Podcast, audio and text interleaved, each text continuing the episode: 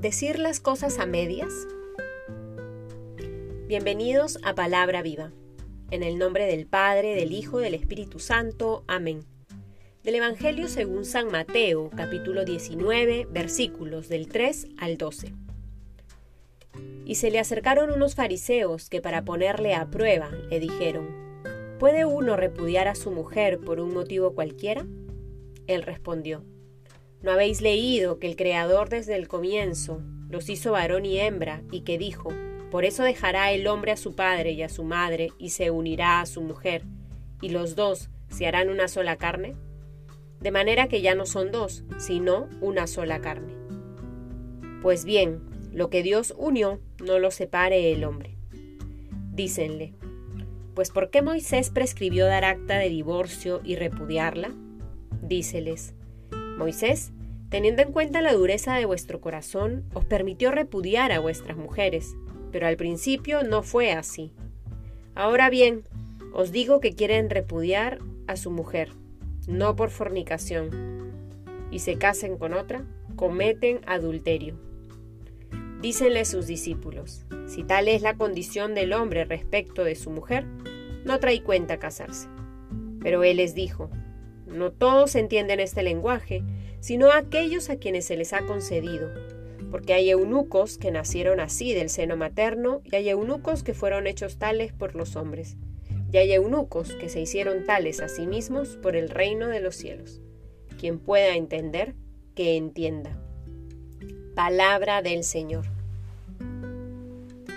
Nos encontramos una vez más para meditar el Evangelio, los versículos que se nos regala en este día. Y ponemos nuestra mirada y nuestra atención en disposición de oración en este pasaje donde los fariseos se acercan a Jesús Probablemente están dentro de la multitud de la gente que les está siguiendo porque siempre estaban pendientes de lo que hacía y decía. Se le acercan y, le preguntan sobre el tema del divorcio, sobre el tema del repudio a la mujer. Y llama la atención que Jesús va a decir algo bonito del matrimonio, luego va a hablar de la, de la castidad, del celibato. Pero más allá del tema, ya sea el matrimonio o, el celibato, es interesante y les quiero invitar sobre todo a, contemplar esta actitud de Jesús tan propia de Él, que aparece en distintas ocasiones. La claridad con la que siempre habla el Maestro. Él no dice nada a medias tintas. Él no dice lo que uno quiere escuchar. Él dice la verdad siempre y habla claro y habla con verdad porque ama. Una persona que no te dice las cosas tal como son es porque no necesariamente quiere lo mejor para ti. Una persona que ve que estás en pecado o estás cometiendo o haciendo algo malo y no te lo dice, no necesariamente es porque te quiere. No necesariamente está demostrando que te ama con su silencio, sino todo lo contrario. Jesús no es así.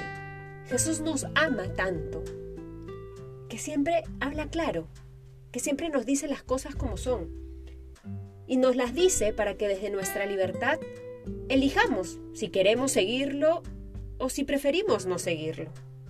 Las consecuencias las, las vivimos nosotros mismos pero cada quien desde su libertad puede hacer una opción. Jesús muestra la verdad. Él dice, lo que Dios unió no lo separa el hombre. Luego va a denunciar el adulterio. Es adulterio cuando alguien repudia a su mujer y se casa con otro. Son cosas fuertes, que de pronto muchos no nos gustan, como muchas cosas que probablemente leemos en el Evangelio cuando Jesús las denuncia. Pero Jesús lo denuncia porque sabe que vivir de esa manera nos hace daño. Finalmente, quienes nos traicionamos somos nosotros mismos cuando nos alejamos del ideal verdadero de lo que es el amor. Eso no significa que Dios no es misericordioso, pero parte de la misericordia de Dios es reconocer lo verdadero y que desde la verdad nuestra vida sea puesta en evidencia para recoger nuestras buenas acciones y para tomar conciencia de aquello que hay que cambiar.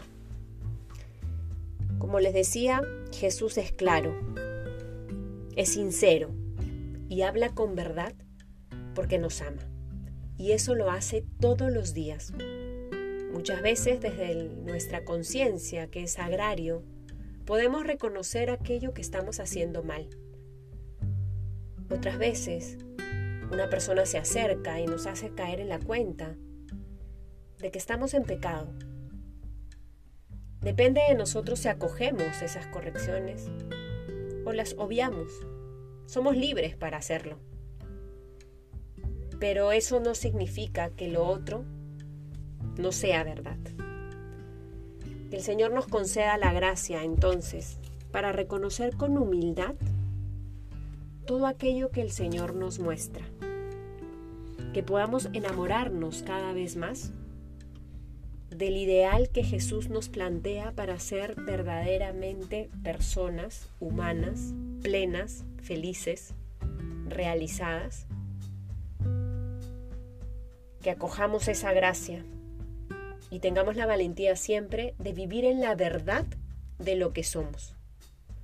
En el nombre del Padre, del Hijo, del Espíritu Santo. Amén.